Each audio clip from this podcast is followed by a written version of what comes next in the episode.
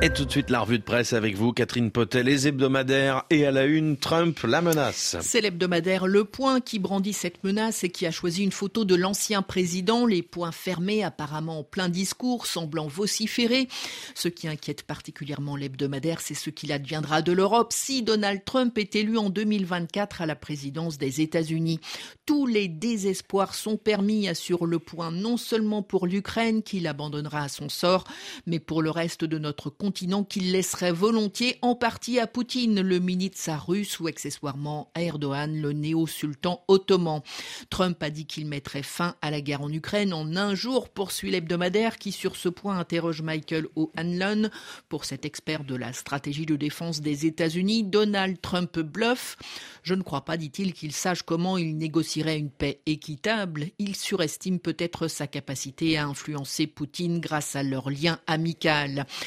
Autant de points de vue qui ne sont pas à même de remonter le moral des soldats ukrainiens que le point à rencontrer près du front Est et qui se sentent abandonnés à leur sort dans l'hiver et la boue où viennent s'échouer leurs tanks. Un jeune commandant résume, pas de matériel, pas de munitions, des troupes en sous-effectif, des hommes épuisés, certains prêts à déserter ou à se mutiner, un commandement déficient au niveau de la brigade. Oui, dit-il, la situation est urgente. Direction Taïwan à présent. C'est M le supplément du monde qui nous emmène dans cette île où les Taïwanais s'apprêtent à élire pour la première fois le 13 janvier leur président. Un scrutin sur lequel plane l'ombre de la Chine. L'envoyé spécial de M s'est plus particulièrement attaché aux jeunes, moins politisés mais aussi plus éduqués que leurs aînés et qui n'ignorent pas les menaces d'annexion du puissant voisin. C'est le cas de cette étudiante Wen Su, 19 ans, pour qui la violente répression des aspirations démocratiques de Hong Kong en 2019 a eu l'effet d'un électrochoc. Elle raconte Je n'oublierai jamais la première grande manifestation du 9 juin 2019. On a compris ce qui risquait de nous arriver si la Chine prenait le contrôle de Taïwan.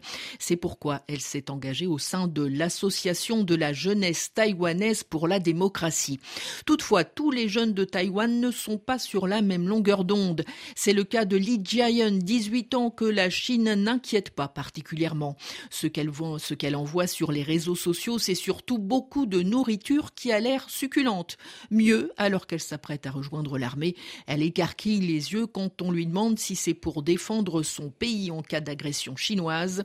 Elle avoue ne pas avoir pensé à cela. En France, les journaux du dimanche ouvrent les paris sur le remaniement ministériel attendu en début de semaine. Macron veut un fidèle à ses côtés, titre le journal du dimanche, alors que la tribune dimanche parle de la tentation du chambardement. Mais tous les deux mise sur les mêmes hommes dont ils affichent la photo.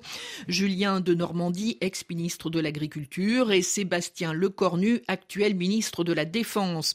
Selon le JDD, Julien de Normandie est loyal, capable de s'engager jusqu'à épuisement, ce que confirme la tribune dimanche qui voit en lui un macroniste historique. Quant à Sébastien Lecornu, c'est le bon soldat, nous dit le journal du dimanche, alors que la tribune évoque un politique jusqu'au bout des ongles.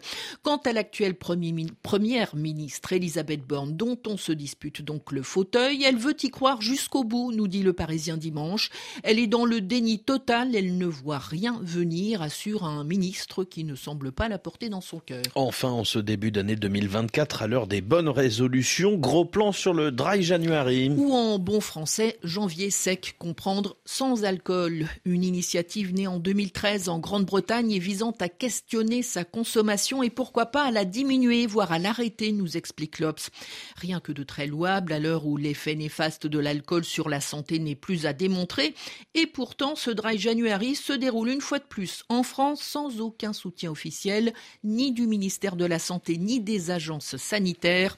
À croire, nous dit l'hebdomadaire, que peu importe si tous les ans 41 000 décès sont liés à l'abus de boissons et si la France se positionne au troisième rang des plus gros buveurs de l'OCDE. Mais ces arguments le lobby du vin, très actif, les écarte d'un revers de main.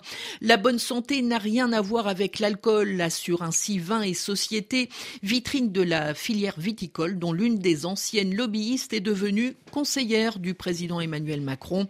Un président qui confiait en 2018 boire du vin le midi et le soir, suggérant que le vin n'est pas vraiment un alcool comme les autres. La politique n'est jamais loin. Catherine Potet, merci beaucoup. Très bonne journée.